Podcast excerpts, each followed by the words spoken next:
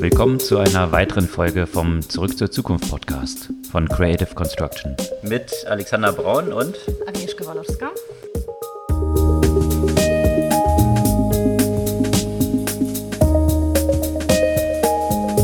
Was gab es Neues letzte Woche? Viel Diskussion rund um das Thema künstliche Intelligenz. Einerseits dieser Durchbruch, der stattgefunden hat von äh, DeepMind äh, in dem Bereich Proteinfaltung. Und eine ganze Reihe von Diskussionen rund um Ethik und AI bei Google die für ziemlich viele Schlagzeilen rund um Large Language Models gesorgt haben. Schlagzeilen gab es ja auch rund um die Akquisition von Slack durch Salesforce und in diesem Kontext eben auch noch ein paar weitere Akquisitionen und Finanzierungsrunde von Unternehmen aus dem ähnlichen Bereich, also CRM, B2B. Und in diesem Kontext hat natürlich auch Innovation eine große Rolle gespielt von Startups versus den großen Corporates, die dort äh, ein großes Thema waren. Und das, was sich so im Social-Media-Bereich gerade so abspielt, wo die Plattformen sich immer ähnlicher werden. Und die Frage ist, was ist da die nächste Innovation, die es geben könnte? Die Frage stellt sich ja auch sicherlich in dem Bankenumfeld auch genau das Gleiche.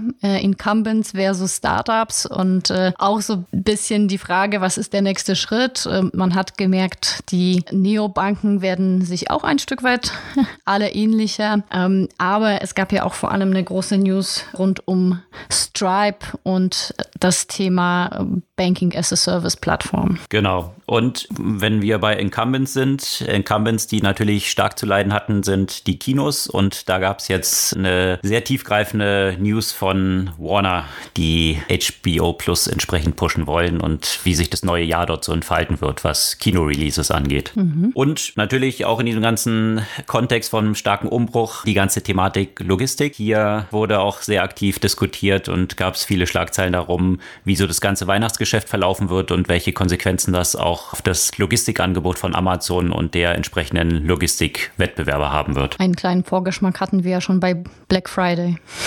Absolut. Bevor wir in die Themen in der Tiefe einsteigen, ein kleiner Hinweis. Wir freuen uns über eure Abos des Podcasts. Einfach auf den Abonnieren-Button in eurem Podcast-Player drücken und dann bekommt ihr uns jede Woche Dienstag früh automatisch in eurem Player angezeigt. Mhm. Also, diese Woche habe ich das Gefühl, es ging es sehr stark in die wissenschaftlichen Themen. Ich muss ehrlich auch zugeben, musste paar Mal durchlesen, warum gerade dieses Thema der Proteinfaltung so ein so ein großes Ding ist, äh, wurde ja auch von den meisten äh, Beiträgen, sagen wir mal, eher oberflächlich behandelt. Also was heißt das überhaupt? Warum ist das so ein großes Durchbruch? Warum ist es etwas, woran seit 50 Jahren gearbeitet wurde und äh, jetzt hat DeepMind es geschafft, der Problemlösung etwas näher zu kommen? Also ne, wie jeder, der mal Biologieunterricht hatte, weiß, dass äh, Proteine ganz wichtig sind für das Leben. Und ähm, die Proteine bestehen aus unterschiedlichen Aminosäuren, die lange Ketten bilden. Und jedes Protein hat quasi so eine andere 3D-Form, könnte man sagen, die davon abhängt, wie sich diese entsprechende Aminosäure eben falten. Und ähm, wenn man feststellt, wie dieses stattfindet, wenn man das ja auch vorhersehen, dann kann man man ja auch erkennen, welche Probleme damit existieren. Da kann man zum Beispiel Mutationen, äh, Krankheiten etc. Äh, daran erkennen, was auf diesem Proteinlevel wohl bisher einfach sehr, sehr schwierig war. Und das ist ein sehr mühsamer Prozess, das in der Labor Arbeit zu entschlüsseln, weswegen einfach nur ein ganz, ganz kleiner Teil von allen existierenden Proteinen in dieser Form halt entschlüsselt wurde. Und das hat eben DeepMind jetzt geschafft zu tun. Was ja tatsächlich sehr faszinierend ist, auch vor dem Hintergrund, dass ich irgendwo gelesen habe, dass das Training dieses Modells auch nur um die 20.000 Dollar wohl gekostet hat. Also mit welch überschaubaren Aufwand das anscheinend möglich ist, jetzt so ein bahnbrechendes Ergebnis zu erzielen. Allerdings. Und bahnbrechend wird es erst vor allem dann, wenn diese Ergebnisse auch tatsächlich dazu führen werden, dass basierend darauf zum Beispiel neue Arzneistoffe entwickelt werden. Das ist jetzt erstmal nur eine Analyse, die stattgefunden hat. Ich denke, das wirklich Spannende kommt, wenn basierend eben auf diesen Erkenntnissen tatsächlich Medikamentenentwicklung äh, vorangetrieben werden kann, beziehungsweise wenn tatsächlich äh, Probleme, Krankheiten eben diagnostiziert werden. So ist es natürlich noch nicht. Es geht jetzt erstmal nur quasi um das, die Entschlüsselung des Modells. Und das Faszinierende ist natürlich auch daran, wenn, wenn man jetzt sich eben anschaut, dass DeepMind das im Bereich der Biologie diesen Fortschritt geschafft hat. Der breiten Bevölkerung ist DeepMind ja durch so Themen wie Gameplay, also AlphaGo, äh, wo, wo hier die Weltmeister geschlagen wurden und so geschlagen wurden, dass sie total deklassifiziert wurden, wie mhm. übertragbar jetzt das auf unterschiedlichste Bereiche wird. Und äh, da können wir auch mal eine sehr interessante Podcast-Folge posten, wo der Gründer von DeepMind dazu spricht und eigentlich diese Potenziale dieser Technologie in ganz, ganz vielen Feldern sieht und auch sehr zuversichtlich ist, dass dort viele Nobelpreise in ganz unterschiedlichsten Feldern mhm. durch diese Technologie gewonnen werden künftig. Ja? Also tatsächlich Fortschritte sehr feldübergreifend durch AI dann möglich werden. Und da du jetzt gerade eben dieses Thema angesprochen hast, AlphaGo und so weiter, da man muss ja auch sagen, dass von, von vielen Wissenschaftlern etwas, ja, also diese Versuche bisher etwas belächelt wurden im Sinne von, naja, ist ganz interessant, was die AI machen kann, aber so ein echtes Problem äh, wurde dadurch noch nicht gelöst. Und da gab es wirklich äh, Stimmen, gerade in Bezug auf dieses äh, Proteinfaltungsproblem, dass das die erste Anwendung der künstlichen Intelligenz sei, die ein wirklich ernsthaftes Problem gelöst hat. Also der ja, der Durchbruch ist wohl tatsächlich äh, sehr, sehr entscheidend. Und das Interessante, äh, DeepMind, da ist ja Google ein großer Investor oder vielmehr hatte DeepMind übernommen und Google war auch aus einem anderen Grund in den Schlagzeilen hm. äh, rund um ein AI-Thema und diesmal aber nicht so auf der positiven Seite. Und äh, Hintergrund war die Entlassung einer AI-Ethikerin, die für Google arbeitet und Research betrieben hat rund um das Thema von Large Language Models. Also da hatten wir auch in der letzten Zeit ja schon mehrfach drüber berichtet. GPT ist zum Beispiel so ein Thema, was äh, von OpenAI kommt, aber sämtliche große Tech-Unternehmen von Google über Facebook über Microsoft haben auch solche Large Language Models im Einsatz, die sie jetzt immer weiter ausbauen. Und bei Google ist es zum Beispiel dieses BERT, nennt sich das, B-E-R-T, was mhm. sehr maßgeblich die ganzen Suchergebnisse mittlerweile von Google steuert. Also man hat da einen extremen Anstieg der Qualität der Resultate ähm, feststellen können in den letzten Jahren. Und das basiert darauf auf sogenannten Language Predictions, also dass man aufgrund von Sprache die vorher Vorhersage treffen kann, was nächste Wörter sind, äh, als, mhm. als ein Beispiel. Und die Kritik jetzt aber in, in diesem Paper, was die AI-Ethikerin da von Google veröffentlicht hatte, war in Bezug auf Bias, der natürlich auch in Sprache vorhanden ist, wenn AI eben trainiert wird auf Basis sämtlicher Artikel, die weltweit irgendwie im Internet existieren. Dort sind, gibt es auch verschiedene Research Papers zu, ja mhm. auch bestimmte Biases enthalten, ähm, was äh, bestimmte Religionen angeht, was Frauen angeht, die dort reflektiert sind. Und eben ihre Kritik geht einerseits in diese Richtung, dass die Verwendung von solchen Large Language Models dazu führen, dass diese Biases sich dort entsprechend fortpflanzen, aber auch das, was den Aufwand des Trainings solcher Models angeht, extrem viel Rechenkapazität erforderlich ist, was wiederum einen sehr negativen Impact auf den CO2-Bilanz von solchen Models wiederum hat. Also das sind so zwei Kritikpunkte. Ein weiterer Kritikpunkt ist auch, dass sich die AI-Researcher hier Gefahr laufen, in einem scheinbaren Sprachverständnis von Computern sich zu verlieren, wobei die Computer tatsächlich die Sprache gar nicht verstehen und äh, dementsprechend eigentlich die Menschen nur da rein geleitet werden, werden zu glauben, dass der Computer es versteht. Es hört sich jetzt nach einem sehr philosophischen Problem an, aber de facto ist es halt so, dass, und das ist Ihre Aussage, vielleicht mehr Energie auch darauf verwendet werden sollte, jetzt nicht nur Systeme zu schaffen, die so tun, als ob sie es verstehen und äh, sehr aufwendig sind und damit eigentlich aus den Augen zu verlieren, dass Menschen eigentlich dort nur in Anführungsstrichen betrogen werden auf tatsächliches Sprachverständnis. Also, dass nicht das eigentliche Problem gelöst wird. Also es gibt, mhm. gibt natürlich, äh, wie man jetzt auch bei Google sieht, natürlich viele Anwendungsfälle, wo der Impact davon sehr groß ist und äh, anscheinend positiv auch ist, offensichtlich von der Qualität, aber eben natürlich auch eine ganze Reihe von Schattenseiten davon. Und äh, das schien Google jetzt nicht so zu gefallen und auf jeden Fall ist es darin gemündet, dass die Wissenschaftlerin dort entlassen wurde. Und das wurde natürlich sehr heiß jetzt diskutiert und äh, das Paper von ihr dann auch von vielen anderen Publikationen analysiert, ob da jetzt tatsächlich, Google hat es natürlich anders formuliert, die haben gesagt, sie, das Paper hätte nicht ihren Ansprüchen, Googles Ansprüchen an die Qualität wissenschaftlicher Paper genügt, aber das so das breite Medienecho scheint so ein bisschen an Haaren herbeigezogene Argumentation zu sein, um mhm. äh, hier diese Entlassung äh, voranzutreiben. Und das zeigt natürlich so die, die Frage, auch die meisten von den großen Unternehmen, die mit äh, künstlicher Intelligenz arbeiten oder in diesem Bereich forschen, die stellen ja nach und nach eben diverse Menschen, die für die ethische Nutzung der Algorithmen oder für die ethische Entwicklung dieser Algorithmen sorgen sollen. Das betrifft natürlich jetzt nicht nur Google, sondern auch Facebook und weitere. Und dann stellt sich die Frage, wie viel dürfen die tatsächlich tun? Inwiefern dürfen sie wirklich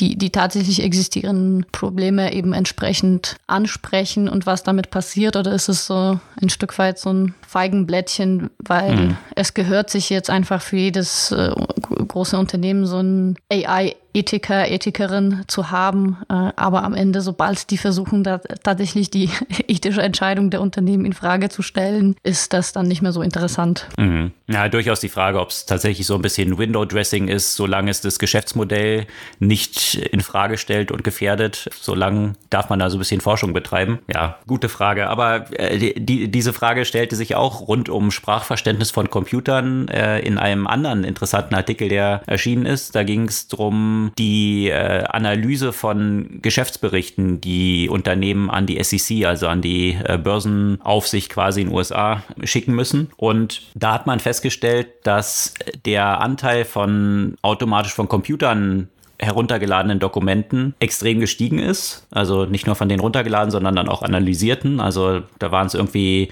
ähm, 2003 waren es so knapp 400.000 Downloads und jetzt 2016, also auch schon vier Jahre her, waren schon 165 Millionen. Und mhm. das hat ziemlich weitreichende Auswirkungen, weil äh, diese Dokumente verarbeitet werden von Maschinen und äh, Algorithmen, die wiederum von Hedgefonds zum Beispiel und großen Investmentbanken verwendet werden. Das sind meist meist mehrere hundert Seiten lange Dokumente mit sehr trockenen Analysen zum Unternehmen, in dem diese Dokumente automatisch verarbeitet werden, kann es natürlich sofort einen Impact haben auf die, das Trading von, von diesen Hedgefonds, äh, von, von den Unternehmen wiederum. Und was man jetzt festgestellt hat, es werden in diesen Berichten in der letzten Zeit immer weniger negative Formulierungen verwendet, die in einem 2011 erschienenen Finance Dictionary erschienen sind. Und dieses Finance Dictionary wiederum war die Grundlage für das Training von diesen, von vielen dieser Algorithmen. Und äh, da negative Begriffe natürlich, die dort vorkommen, dann dazu führen können, dass vielleicht die Aktien dieses Unternehmens zum Beispiel verkauft werden und der Kurs fällt, hat man jetzt andere Begriffe drin verwendet, die so ein bisschen synonym sind wie die Finance Terms, aber dann vielleicht nicht von Algorithmen entsprechend diesen, diesen Trigger erfahren. Und das, das finde ich auch eine interessante Entwicklung, wie, wie man es ja auch schon im Kontext von Suchmaschinenoptimierung ja kennt, wo, wo es eigentlich immer so ein Wettlauf von Verbesserung der Algorithmen und verstehen, was diese Algorithmen wirklich machen und entsprechend dann nachher das Design von Webseiten wiederum entsprechend anzupassen, um eine höhere Relevanz vorzugeben, als die Seite vielleicht eigentlich hätte. Und so sieht man es jetzt hier auch in diesem ganzen Finance-Kontext, wo mhm. die Auswirkungen ja sehr tiefgreifend sind. Ja, es sind ja Milliarden, die dort bewegt werden auf Basis von Signalen, die durch Algorithmen gegeben werden. Und entsprechend, äh, und da sind wir auch wieder bei NLP, also dieser, dieser Spracherkennung, hier dieser Wettlauf, der auch hier stattzufinden scheint, wie man einerseits diese Algorithmen austricksen kann und äh, das in diesen Dokumenten entsprechend äh, anders, andere Sprache dann verwendet. Spannendes Thema, mit dem wir uns ja sicherlich in den nächsten Jahren ja auch viel beschäftigen werden. Aber Stichwort Milliarden bewegen. Mhm. äh, da wurden in einem anderen Kontext äh, Milliarden bewegt. Und zwar von Salesforce in Richtung Slack. Wir haben das schon äh, letzte Woche angesprochen, dass sich da was ankündigt, dass äh, weiß man aber tatsächlich äh, nie, bis die Tinte trocken ist. Es hat sich ja auch schon vor einigen Jahren von Salesforce in Richtung Twitter äh, sehr angekündigt und wurde heiß diskutiert, und, um dann im letzten Moment doch nicht stattzufinden. Jetzt hat der Deal tatsächlich stattgefunden und äh, ist natürlich sehr spannend in, in, in vielerlei Perspektiven. Wir haben ja das Thema Microsoft mit der Teams-Offensive natürlich angesprochen, was dazu geführt hat, dass, äh, naja, Slack nicht so ganz die, die, die tolle äh, Entwicklung genommen hat, die man vielleicht gerade in Zeiten von Remote Work ähm, erwarten würde. Trotzdem gibt es ja gute Gründe für Salesforce, um dieses Unternehmen zu kaufen. Und zwar mit einem extremen Upmarket-Price. Also letzte Woche waren noch die Zahlen, die so diskutiert wurden, so um die 17 Milliarden, äh, dass da so eine Übernahme anstehen konnte. Jetzt sind es tatsächlich fast 28 Milliarden, die Salesforce dafür zahlt, Slack zu übernehmen. Und äh, das, das ist schon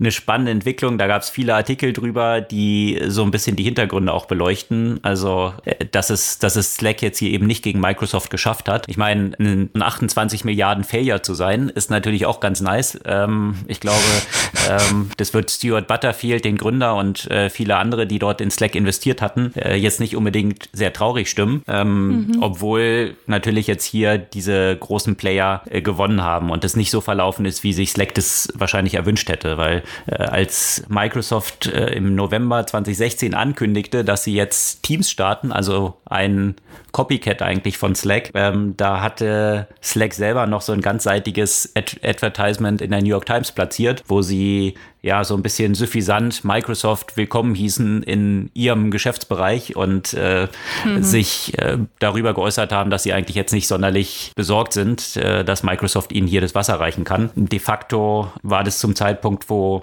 2016 Slack vier Millionen Nutzer hatte und es war ein astronomischer Erfolg in so kurzer Zeit. Kaum eine Plattform ist so schnell gewachsen wie damals äh, Slack hier in diesem Business-Kontext vier Millionen Nutzer zu gewinnen. Jetzt, vier Jahre später, hat Slack 12 Millionen Nutzer. Und wenn man mhm. das jetzt mal vergleicht mit Microsoft, die 2016 dann eben mit null Nutzern starteten und jetzt 115 Millionen Teams-Nutzer mhm. haben, sieht man natürlich, äh, welchen anderen Pfad Teams hier genommen hat. Und äh, das ist eine Lektion, die man in diesem Business-to-Business-Kontext schon häufiger gelernt hat, dass hier Distribution natürlich alles ist. Also in jedem Kontext ist es wichtig, aber im Business-to-Business-Kontext natürlich noch umso mehr, wo extrem äh, Sales Power schon existiert existiert. Ähm, mhm. Sämtliche Unternehmen, die irgendwie Office 365 benutzen und jetzt gratis einfach noch Teams obendrauf bekommen, die werden sich natürlich überlegen, was ist denn jetzt so der starke Benefit von Slack. Also ja, User Experience wurde dann halt immer diskutiert und Teams war am Anfang dort äh, ja noch sehr wackelig unterwegs. Äh, sie haben es aber sehr stark verbessert in der letzten Zeit und ähm, mhm. das kommt auf diese Grundfrage zurück, die immer bei etablierten Playern und neuen existiert, kriegen die etablierten Player Innovation schneller hin, als die neuen Player Distribution hinbekommen. Und das scheint hier definitiv so gewesen zu sein, dass äh, Microsoft hier mit Teams ziemlich innovativ geworden ist und die Distribution schon hatte und somit ja, Slack letztendlich dazu gezwungen wurde, zu verkaufen. Aber ich denke, für 28 Milliarden werden. Zumal das eigentlich nur so ein Abfallprodukt war von dem Game erstmal, ne?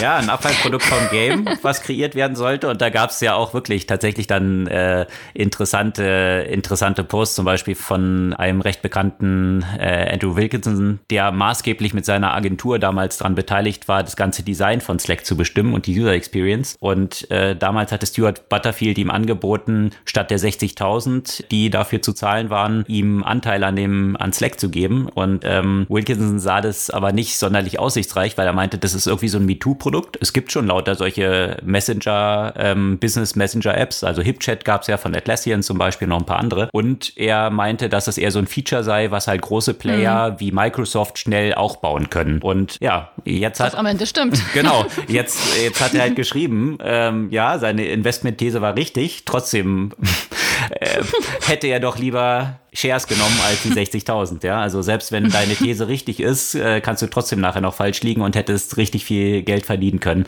Also man mhm. weiß es nie. Ähm, auch diese ganze Diskussion um Innovation und ist es ein Feature oder ist es, äh, ich glaube, das, das ist halt äh, ein spannendes Thema und so die Clear-Cut-Answer gibt es halt nicht so wirklich. Hm. Und spannend auch in diesem Kontext, ne? Ähm, also das ganze Thema eben Business to Business, finde ich, darüber spricht man, spricht man eigentlich deutlich seltener als die Endkundenprodukte, die, äh, die einfach äh, viel, man, man einfach viel mehr vor Augen hat. Dabei wurde auch gerade in den letzten Jahren einfach sehr, sehr stark in alles rund um CRM, äh, rund um eben Enterprise Software investiert und äh, Slack ist da jetzt eigentlich nicht die einzige News, auch wenn natürlich die, die größte. Mm, aber auch Facebook hat eine Akquisition in diese Richtung gemacht. Und zwar haben sie ein Startup namens Customer, also mit KU, gekauft für auch nicht ganz wenig, also eine Milliarde Dollar. Und äh, was, was vor ein paar Jahren noch eine riesen Exit-Story gewesen wäre, jetzt unter vor dem Hintergrund äh, der ganzen Bewertungen eher so, naja, kleines Übernähmchen. Naja, kann man machen, ne? Kleinvieh macht auch Mist. Und äh, Customer ist auch auch könnte man fragen, genauso wie bei Slack, ist es, ist es ein Feature oder ein ganzer, äh, ganzes Unternehmen? Äh, die machen es möglich für Unternehmen so eine Art Omni-Channel Customer Support zu betreiben. Und da Facebook natürlich äh, erkannt hat, wie viel von Customer Support über ihre Plattform, und zwar nicht nur Facebook, sondern auch äh, Instagram mittlerweile läuft, wie, wie wichtig die ganzen Social Media für äh, Customer Support oder, Custom oder grundsätzlich Customer Relationship äh, äh, geworden sind, wollen sie sich in diesem Bereich mh, hm, etwas verstärken, eben mit dem, mit dem Kauf von, von Customer. Und ein relativ ähnlicher Bereich auch wieder mit ordentlich Geld dahinter. Cinch, ein Unternehmen, auch so ein ähm, Omnichannel Custom Relationship äh, Startup aus Schweden. Der hat gerade eine Investmentrunde von 690 Millionen Dollar von Softbank bekommen. Also Softbank ist noch alive and kicking und hat weiter offenbar recht viel Kohle auszugeben. also ein 100 Milliarden Fonds äh, ist halt schwer loszuwerden. Also irgendwo, irgendwo muss das Geld hingehen. Ähm, da gibt es halt nicht so viele Opportunities, wo man so viel Geld reinstecken kann. Deswegen ja, äh, sind die Runden auch entsprechend groß. Aber ich finde gerade diesen ganzen Bereich eben ähm, B2B in diesem Kontext halt einfach sehr spannend, weil ich finde, da ist auch einfach noch so viel, was, was verbesserungswürdig ist und ähm, finde es spannend, den Markt zu beobachten äh, in diesem Bereich. Ja, und ist natürlich auch ein super heißes Topic gerade. Ja, ähm, mhm. Businesskunden, also jetzt äh, nur äh, auf diese ein IPO da von Snowflake hinzuweisen, ja, was ja exorbitant mhm. durch die mhm. Decke gegangen ist. Äh, ein anderes Thema hier äh, Peter Thiels Palantir. Ähm, mhm. Die meisten wissen nicht so richtig, warum das so durch die Decke geht, weil wenn man sich die Analyse des Geschäftsmodells angeht, da gibt es eine ganze Menge prominenter Analysten, die auch sagen, sie verstehen es nicht so wirklich, weil es eigentlich so ein Service-Business ist, äh, weil sie für jeden mhm. Kunden eigentlich individuell was designen. Die Skalierbarkeit, großes Fragezeichen, die Profitabilität und das Wachstum was ja zwei wichtige, die zwei wichtigen Hauptfaktoren für eine Bewertung sind, sind nicht wirklich so toll. Also warum die sogar nach dem Börsengang sich nochmal, ich glaube jetzt mittlerweile schon verdoppelt haben, ähm, mhm. ist vielen nicht so richtig klar und mir ehrlich gesagt auch nicht. Aber das zeigt, wie prominent und attraktiv dieses ganze B2B-Umfeld dort ist und äh, entsprechende Bewertungen dort aufgerufen werden. Mhm. Also apropos Bewertung, die, die sind natürlich auch weiterhin in dem äh, B2C Social Media Umfeld äh, exorbitant. Mm, und da geraten so allmählich äh, die, die Unternehmen auch unter Druck, hat man das Gefühl, gerade von der Perspektive, die du erwähnt hast, welche Innovationskraft äh, haben sie? Und wir haben ja auch immer wieder in der letzten Zeit äh, das Thema angesprochen, dass die Social Media Plattformen einfach sich mehr und mehr gleichen, dass die Features ähnlich werden, dass es überall Stories auf einmal gibt. Jetzt äh, gab es ja auch wieder eine neue Meldung von Spotify, sie jetzt auch Stories einführt. Aber das ist auch ein zweiter Versuch, haben sie vor zwei Jahren auch schon mal versucht. Also Plattformen, die eigentlich alle aus unterschiedlichen Ecken ursprünglich kommen, mit unterschiedlichen USPs, sehen auf einmal alle gleich aus. Und äh, deswegen haben wir auch schon mal letzte Woche das Thema angesprochen. Lange Zeit passierte da ja eigentlich nie so viel Neues im Sinne von neuen Plattformen, wurde jetzt nicht gerade in neue Social-Media-Plattformen investiert, weil der Markt als gesättigt galt. Jetzt gibt es da immer wieder neue äh, Vorstoße in diese Richtung. Ähm, und was ich aber auch in diesem Kontext interessant fand, war die Bekanntgabe von Zahlen von Reddit, weil Reddit ist mittlerweile fast die einzige Social-Media-Plattform, die nicht genauso aussieht wie die anderen, sondern eigentlich so ganz anders. Und äh, die die, die haben die aktuellen Wachstumszahlen bekannt gegeben. Reddit hat zwar bisher nur, nur in Anführungszeichen 52 Millionen tägliche Nutzer. Das ist, da ist natürlich nicht so viel, wenn man jetzt mit Twitter mit 187 Millionen oder Snapchat mit 249 Millionen oder Facebook mit 1,8 Milliarden vergleicht. Aber wenn es um den Wachstum geht, äh, ist Reddit da ganz vorne mit ähm, 44 Prozent äh, im, im, im Jahresvergleich im Verhältnis zu zum Beispiel nur 30 Prozent von Twitter und nur 12 Prozent von Facebook. Und ähm, da muss man sagen, wundert man sich fast, weil in so Zeiten, wo, wo die ganze super User Experience äh, so eine, so eine äh, große Rolle spielt, wo eben es darum geht, die Plattform vielleicht alle ein Stück weit ähnliche, ein Stück weit nach ähnlichen User Experience Prinzipien aussehen zu lassen, ist Reddit, was so eher so einen hingerotzten Interface hat, da so eine große Erfolgsstory. Mhm. Es fühlt sich so ein bisschen, wenn man sich Reddit anschaut, äh, so ein bisschen wie eine Zeitreise an. Also so wie früher mal so Messageboards quasi waren. Äh, aber die, die Entwicklung ist schon interessant. Also klar, ein Wachstum äh, vor dem Hintergrund der Marktdurchdringung, so ein Facebook, was jetzt irgendwie 1,8 Milliarden Nutzer hat, da ist natürlich ein Reifegrad von dem Geschäftsmodell und das, das Wachstum ist natürlich ein bisschen langsamer dann, ist mhm. nachvollziehbar. Aber trotzdem, ich finde auch diese, diese Entwicklung finde ich ja äh, schon spannend, wo man vor ein paar Jahren noch gesagt hat, halt jeder Messenger entwickelt sich so weiter, dass er ein Social Network wird und jedes Social Network entwickelt sich weiter, dass es Messenger wird. Also von Instagram angefangen, die dann natürlich auch irgendwie Messaging irgendwann integriert haben. Auf der anderen Seite eben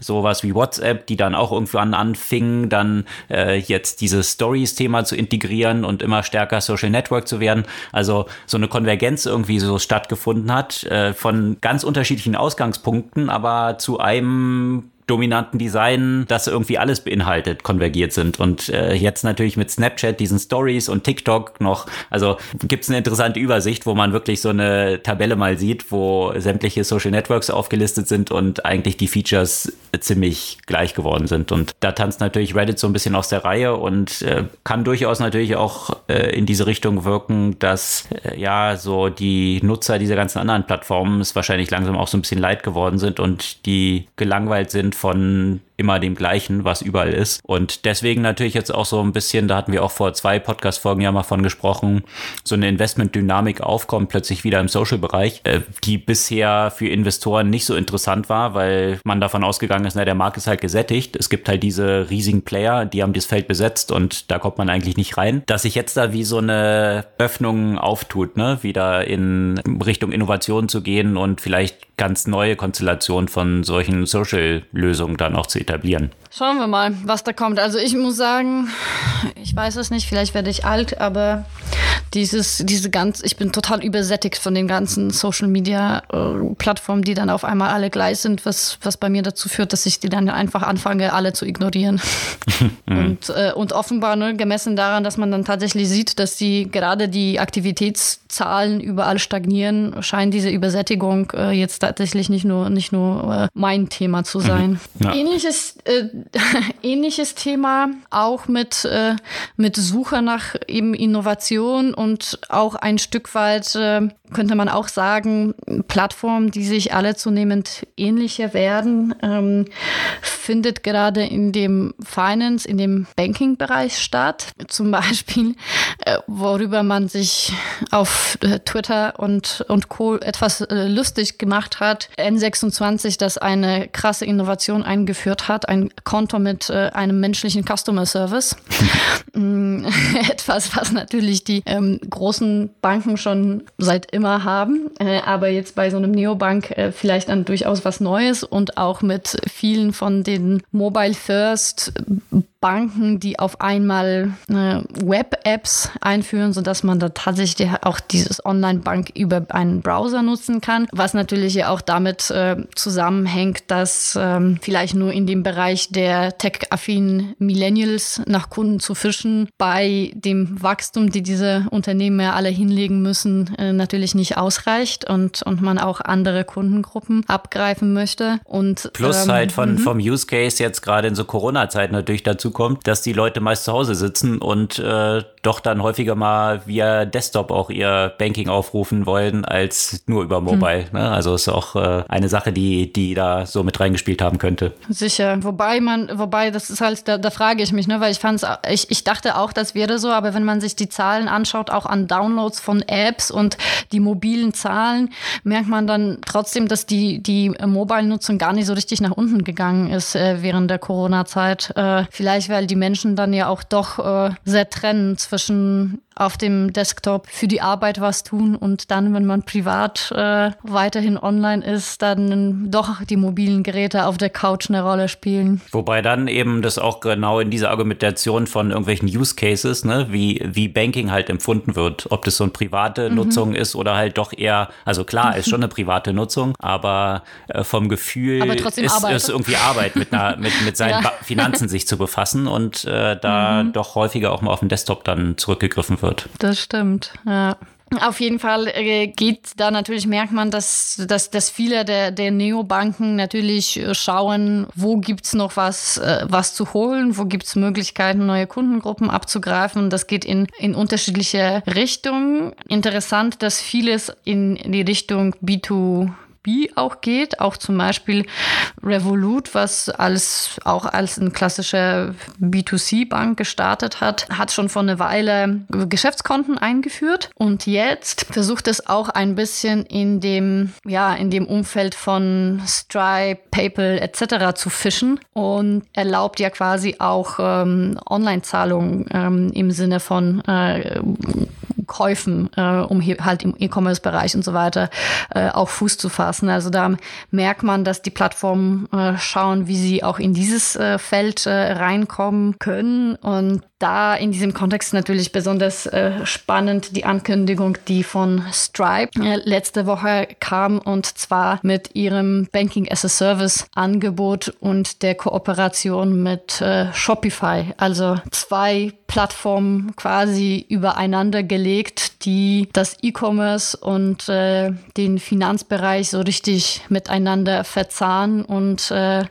as a Service anderen zur Verfügung stellen. Das finde ich eine super spannende Entwicklung. Ja, eine super spannende Entwicklung, die auch die meisten Investoren ziemlich spannend finden. Und äh, mhm. diejenigen, die bei Stripe dabei sein können, sich natürlich freuen. Also die sind ja nur nicht an der Börse, sondern sind noch privat. Mhm. Und da hatten wir ja letzte Woche ja auch berichtet, dass man da jetzt so von einer neuen Investmentrunde redet, die Stripe wahrscheinlich so in der Größenordnung von 100 Milliarden bewerten wird. Und das ist natürlich schon eine sehr astronomische Summe. Und äh, gleichzeitig sagen jetzt aber vor dem Hintergrund auch diese Ankündigung von Stripe Treasury, also diesen Banking as a Service Produkt, äh, viele Investoren, äh, dass sie sehr traurig sind, dass sie nicht dabei sein können in dieser Runde, ähm, weil äh, ja dass die entsprechend noch nicht an der Börse sind, äh, weil der, der Markt eben nach oben sehr sehr groß ist und sehr viel, äh, sehr viel noch möglich ist in diesem ganzen Umfeld. Und äh, mhm. das unterstützt so ein bisschen die These, die die beiden Gründer von Stripe eben auch haben, dass sie erst ganz am Anfang stehen. Und das ist natürlich mhm. faszinierend zu hören, wenn du ein Unternehmen hast, was schon mit 100 Milliarden dann bewertet ist, äh, dann zu sagen, du stehst noch ziemlich am Anfang. Und das zeigt es aber so ein bisschen. Also aus so einer Payment-Seite gestartet, äh, Stripe, Payment-Integration, jetzt Abbildung von Bankkonten. Also sprich, der Effekt ist dann, dass jetzt Händler auf Shopify in diesem Kontext eben kein separates Bankkonto mehr haben müssen, sondern dass es mhm. direkt äh, eigentlich ein Bankkonto bei Shopify gibt, was natürlich über Stripe dann bei Goldman Sachs, die als Partner dahinter stehen, äh, liegt. Aber das macht natürlich viele Interaktionen viel leichter. Also äh, ich meine, hier in Deutschland ist es ja mittlerweile so, dass du auch viele, auch im Business-Kontext, ja so ein Bankkonto direkt online öffnen kannst. Äh, in den USA scheint mhm. es vielerorts noch nicht der Fall zu sein. Das heißt, man muss dann noch physisch vorstellig werden in der Bankfiliale. Und äh, das sind natürlich sehr viele Hürden, die so zwischendrin in dieser User Journey existieren. Und die werden einem dann in so einer Partnerschaft komplett abgenommen. Und mhm. das ist natürlich mhm. eine sehr interessante Entwicklung, die den etablierten Banken äh, in den USA mächtig Druck macht und jetzt über, über den Weg von Stripe eine Plattform entsteht, für Financial Services, die sich wiederum mit einer Plattform für E-Commerce, wie es jetzt ein Shopify ist, natürlich ideal ergänzt und plötzlich auch einen neuen Banking-Player in diesem Umfeld ermöglicht. Also Goldman Sachs ist ja wahrscheinlich jetzt nicht so bekannt dafür, irgendwie so Geschäftskonten irgendwie anzubieten, ähm, aber auf diesem Weg dann in ein neues Segment eigentlich reinzugehen. Also sicherlich eine mhm. extrem spannende Entwicklung, die noch viel Luft nach oben hat. Und da gab es natürlich wiederum eine Menge spannender Artikel, unter anderem dann auch wieder eine tiefgehende Analyse von Ben Thompson von Strategy. Ähm, Strategy, Strategy. Ähm, ich weiß immer nicht genau, wie man das genau ausspricht. Auf jeden Fall ähm, ein sehr spannender Artikel dazu, den wir auch hierzu posten werden. Ja, was man sich ja alles vorstellen kann, gerade die Kombination von Stripe und, äh, und, und Shopify, ja, was man alles an Informationen über die Merchants hat, was man denen alles an auch Finanzprodukten Produkte anbieten kann, ja. Ähm, man weiß, welchen Umsatz die generieren, man, man, man weiß eigentlich alles über sie, man kann ihnen gezielte Kredite äh, zum Beispiel anbieten, ähm, man, man kann einfach das Ganze, man kann ihm alles in Richtung Steuer zum Beispiel anbieten, weil man, man dort einfach wirklich so ein komplettes Ökosystem für die Merchants einfach schaffen kann, äh, so dass die diese einzelnen Bausteine sich nicht überall sonst so holen müssen, die sie das, wie sie das sonst gemusst hätten. Also äh, gerade wenn man auf Shopify viele von solchen eher kleineren Unternehmen ja auch zum Teil hat, für die ähm, das alles an, an Overhead einen, einen großen Aufwand bedeutet, die, die häufig ja auch die, die Gründer selbst äh, quasi erledigen müssen, finde ich, das ist durchaus, äh, durchaus echt Potenzial hat in einem, in einem echt großen Ausmaß. Ja, und auch was wirklich dieses Innovationspotenzial, was dadurch eröffnet wird, angeht, ist es natürlich super spannend. Ich meine, da hatten wir ja vor, ich glaube, fünf Jahren jetzt schon auch äh, so eine Trendstudie zu diesem ganzen Thema äh, APIs und API Banking auch geschrieben. Und das geht ja genau in diese Richtung. Ich meine, was wir hier auch in Deutschland sehen, jetzt mit so einem Beispiel wie Solaris Bank, äh, die es dann mhm. ermöglicht, eben auch, also quasi Banking as a Service, sich anderen Anbietern, die jetzt da drumherum entstanden sind, ohne eigene Banklizenz Marktlizenz haben zu müssen, äh, ohne diese Technologie aufbauen zu müssen, sehr schnell in den Markt zu gehen und dort ganz unterschiedliche Positionierung von dem Angebot einer Bank hinzubekommen, sowohl was User Experience angeht, als mhm. auch was jetzt äh, unterschiedliche Integrationen, also jetzt Bitwaller zum Beispiel auch auf Basis von Solaris Bank, aber dann kombiniert mit so einer Crypto-Wallet. Also plötzlich wird die Möglichkeit eröffnet, im Angebot Innovation zu schaffen, sowohl was User Experience, auch das Offering selbst angeht. Und äh, mhm. äh, im Unterschied dazu, äh, traditionelle Bank, wo die Entwicklung auch von Innovationen dann top-down und von einem Player selbst erfolgen muss, hast du hier über die API-Economy halt plötzlich die Möglichkeit, ganz unterschiedlichste Player innovieren zu lassen. Und äh, das, mhm. das macht es natürlich total spannend. Ja, also was jetzt irgendwie Shopify dort alles machen wird mit, das ist denen ja dann überlassen und muss nicht zentral von irgendwie Stripe gesteuert werden. Also mhm. äh, da wird man sicherlich noch viele Entwicklungen sehen, die zu wesentlich mehr Innovation führen würden, als wenn sie halt zentralisiert nur gesteuert erfolgen. Mhm. Ja, und apropos in diesem Bereich äh, zwei Themen, weil du ja Bitwaller äh, angesprochen hast, also äh, in Richtung Crypto, Cryptocurrency und äh, eben etablierte Player. Da äh, geht ja auch ähm, bei, bei Visa ja auch was. Die haben neuerdings nämlich angekündigt, dass ihre neue Kreditkarte auch äh, Bitcoin Rewards äh, anbieten wird, statt, statt Cash oder, oder irgendwelche Flugmeilen zum Beispiel. Was äh, natürlich auch weitere Schritt äh, in Richtung, äh, ja, noch weitere Popularisierung von, von Bitcoin, die wir in den letzten Zeiten auch mit PayPal etc.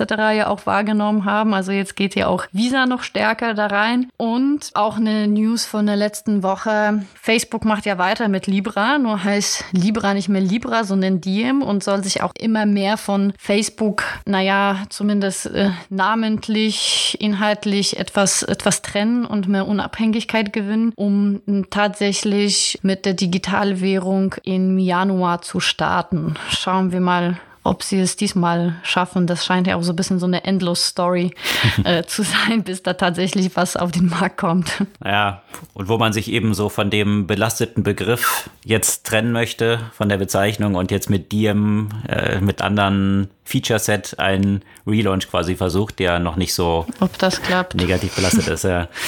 Schauen wir mal. Carpe Diem. In diesem Kontext äh, sind natürlich auch die Logistiker gerade unterwegs und äh, hatten wir letzte Woche ja auch schon berichtet, dass sie eigentlich gar nicht so schnell wachsen können, wie sie wollten, weil sie gar nicht so viel Lieferwagen bekommen, wie sie eigentlich wollten. So viel Lieferwagen werden gar nicht hergestellt. Also natürlich diese extremer Boom vom E-Commerce, jetzt gerade nochmal um die Weihnachtszeit herum, die sowieso jedes Jahr immer, immer stärker wird und jetzt natürlich in Kombination mit der Pandemie nochmal die Dimension erreicht hat, die äh, jetzt zum Beispiel FedEx erst in fünf Jahren vorhergesehen hatte. Das ist jetzt halt schon der Fall. Und das hat natürlich tiefgreifende Konsequenzen, unter anderem die Konsequenz, dass äh, in den USA alleine jetzt täglich sieben Millionen mehr Pakete ausgeliefert werden müssten, als es dafür Kapazitäten für die Auslieferung gibt. Also jeden Tag sieben Millionen, die über der Kapazitätsgrenze liegen. Und das führt jetzt natürlich äh, zu solchen interessanten Entwicklungen, dass sowohl UPS und FedEx natürlich auch am Boom sind. Die Aktienkurse gehen dort, äh, erreichen dort neue Höchststände. Sie haben ihre Preise erhöht und so weiter. Also alles, alles toll, eigentlich für die Logistiker. Und ähm, hat jetzt sogar letzte Woche dazu geführt, dass UPS gesagt hat, sie äh, haben nicht genug Kapazität, um jetzt so Retailer wie Nike und Gap zum Beispiel noch weiter zu unterstützen und ihre Produkte aus auszuliefern, was natürlich dramatisch für solche äh, Retailer ist, weil die können ja nicht mal eben innerhalb der paar Tage jetzt mal schnell so ein Delivery-Netzwerk aufbauen. Und das spielt natürlich Amazon in die Karten, weil wenn die Flut steigt, dann heben sich alle Boote. Ja, ähm, wenn diese Flut dann aber irgendwann wieder zurückgeht, wenn sich das normalisiert, was Corona und solche Themen angeht, also natürlich auf einem höheren Level normalisiert, aber trotzdem, dann wird, da lehne ich mich jetzt mal aus dem Fenster, Amazon wesentlich Marktanteile im Logistikumfeld gewonnen haben, weil natürlich jetzt solche Player wie Nike und Gap sich dann überlegen müssen, wie können sie das abbilden und äh, da wird Amazon sicherlich der lachende Dritte sein, die ihr Logistiknetzwerk hier mit extremen finanziellen Ressourcen, die sie dahinter haben, weiter ausbauen und natürlich die Konkurrenz für die etablierten immer größer werden wird. Müsste eigentlich nicht äh, Uber und Lyft, die aufgrund äh, von äh, natürlich von dem Rückgang von Passagierfahrten ziemlich gebeutelt sind, einfach mal bei der Auslieferung aushelfen? Ja, da gibt es ja verschiedene Player, die, äh, also klar, dieses so, ähm, Segment ist natürlich extrem attraktiv plötzlich geworden. Auch solche Sachen wie DoorDash, die jetzt ja äh, vorm IPO stehen, auch nochmal den IPO-Preis signifikant nach oben korrigiert. Ja, also die werden jetzt zu, zu einer wesentlich höheren Ausgabepreis starten, als es erst geplant war. Also man sieht, dass da natürlich extreme Euphorie jetzt in diesem, äh, in diesem Bereich ist und sämtliche Sachen, die jetzt Delivery angehen, durch die Decke gehen. Nicht so durch die Decke, aber auch äh, mit Corona-Pandemie in Verbindung steht die Entwicklung natürlich in Kinos und da ist natürlich aktuell eine Flatline. Ja? Kinos sind zu, neue Filme können nicht äh, ausgestrahlt werden oder laufen jetzt eben direkt in Streaming-Plattformen und da gab es vergangene Woche auch eine ziemlich, ja, einen ziemlichen Paukenschlag von Warner Media, die bekannt gegeben haben, dass sie im kommenden Jahr sämtliche neuen Filme direkt zu HBO Plus senden werden. Also sprich über die eigene Plattform oder die dort eben angeschlossen sind, werden sämtliche neuen Releases den ersten Monat parallel in den, zu den Kinos laufen. Und äh, nach einem Monat werden die dann aus dieser HBO Plus Plattform rausgenommen. Aber der erste Monat ist jetzt parallel zu den Kinos. Und äh, das ist natürlich eine Entwicklung, die die Verhandlungsposition von den Kinoketten maßgeblich schwächt und äh, das, das Streaming weiter verstärkt, weil ja, natürlich ist es ja auch ein Interesse und diese Entwicklung hat sich vorher schon abgespielt, dass äh, von Disney angefangen sämtliche Studios natürlich selber gerne die gesamte Wertschöpfungskette kontrollieren und nicht noch irgendwie 50 Prozent der Umsätze an Kinos abgeben wollen. Bloß die Marktmacht der Kinos war eben so groß, dass dann immer Kinos mit Boykott gedroht haben und gesagt haben, dann spielen wir, strahlen wir deine Filme nicht mehr bei uns in den Kinos aus, wenn du das machst. Ja, das hat sich jetzt natürlich auf einen Schlag geändert, weil plötzlich die Kinos ja eben gar nichts mehr ausstrahlen und äh, jetzt die Studios ja quasi die Hintertür nehmen können und sagen, naja, wir können ja nicht anders, wir müssen es machen. Ähm, bloß die Konsequenz wird dann halt sein, dass die Kinos eben raus sind und keine Verhandlungsposition mehr haben. Und das ist natürlich schon eine dramatische Entwicklung, die jetzt hier auf einen Schlag mit Corona passiert, was sich sonst über einen längeren Zeitraum so Salamitaktikmäßig angedeutet hat. Ja, und auch das wird wahrscheinlich äh, ein Stück weit so bleiben, die Entwicklung. Ja, also die Leute gewöhnen sich dran, zu Hause zu schauen. Na klar, ich glaube, wenn, wenn es sich wieder normalisiert, äh, wird man aus diesem, aus diesem Erlebnisaspekt schon ab und zu mal noch ins Kino gehen, aber sicherlich nicht mehr in diesen Dimensionen, wie es davor der Fall gewesen ist. Äh, und das sieht man eben in sämtlichen Bereichen, ob es jetzt E-Commerce, Logistik, Kinos, all diese Sachen angeht, äh, Home Delivery von, von Essen, wird man, also da, da bin ich sehr gespannt, auf welchem Level sich diese Bereiche dann, wenn diese Pandemie dann irgendwann mal vorbei ist. Ich meine, ich glaube, da ist man aktuell auch noch in vielen Bereichen zu euphorisch. Äh, wenn man sich jetzt anschaut, diese Ankündigung von Impfstoffen, äh, wie lang wird das denn dauern, bis hier die, äh, die Bevölkerungsanzahl irgendwie 70 Prozent oder Größenordnung so erreicht ist,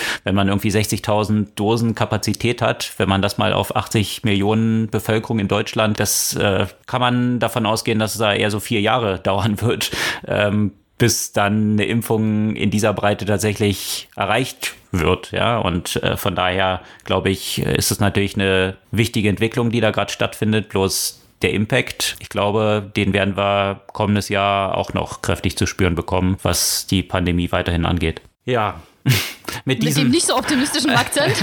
mit diesem, ja, äh, äh, wie soll ich sagen, äh, realistischen Einschätzung, würde ich mal sagen, von der Corona-Entwicklung, ähm, soll es das von, mit den Themen diese Woche gewesen sein. Gibt es ein Buch, was du empfehlen würdest diese Woche? Äh, wie soll ich das sagen? Ich, ich würde es diskutieren, nicht unbedingt empfehlen. Mhm. Aber wir haben ja heute so viel äh, zu den Entwicklungen im AI-Bereich gesprochen. Und es gibt ein Buch, das, das viel, also in Deutschland diskutiert wurde. Viele Leute, deren Meinung ich schätze, haben gesagt, das Buch ist äh, unlesbar. Es gab dann wiederum Menschen, deren Meinung ich auch schätze, die äh, gesagt haben, ich sollte das Buch auf jeden Fall lesen. Ich habe mich entschieden, selbst mir eine Meinung zu bilden. Und zwar das Buch Künstliche Intelligenz und der Sinn des, des Lebens von Precht okay. gelesen. Okay, jetzt weiß ich, warum das. Äh diese längere, dieser längeren Einleitung bedarf, äh, weil Precht ja anscheinend ein Experte in sämtlichen Gebieten ist sozusagen und jetzt auch sich in der AI versucht hat, so das, was ich bisher darüber gehört habe. Genau. Und der Punkt ist, es sind sicherlich interessante Aspekte, die er dort bringt. Und wenn das jemand geschrieben hätte, der nicht so sehr davon überzeugt ist, dass er der Einzige mit dem äh, Meinungs- und Ahnungsmonopol auf der Welt ist, wäre es sicherlich auch lesbar und interessant. Aber der ist so dermaßen auf einem hohen Ross und alle, die einer anderen Meinung sind, sind äh, Fantasten. Äh, da ganz vorne mit dabei äh, Nick Bostrom. Der Stephen Hawking hat äh, bizarre Ideen und und so weiter und Musk und so weiter sind alles sowieso Vollidioten. Mhm. Also und nur Brecht hat's gecheckt sozusagen. Nur er hat's gecheckt mhm.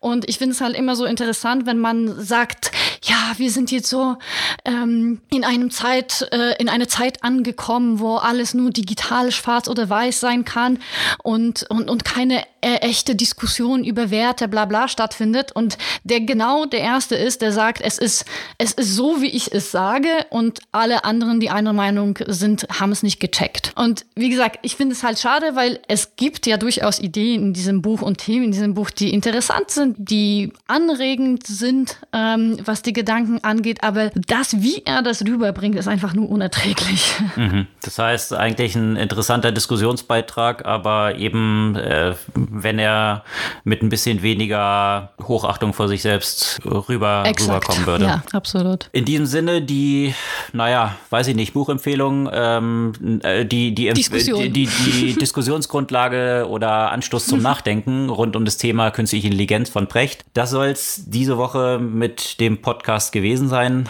Sämtliche Themen, über die wir heute gesprochen haben und Artikel, die wir erwähnt haben, posten wir natürlich wie immer auf unserer Podcast-Blog-Seite und in den Show Notes des Podcasts. Und wir freuen uns über eure Kommentare, euer Feedback und eure Likes und Abos des Podcasts. Bis dann.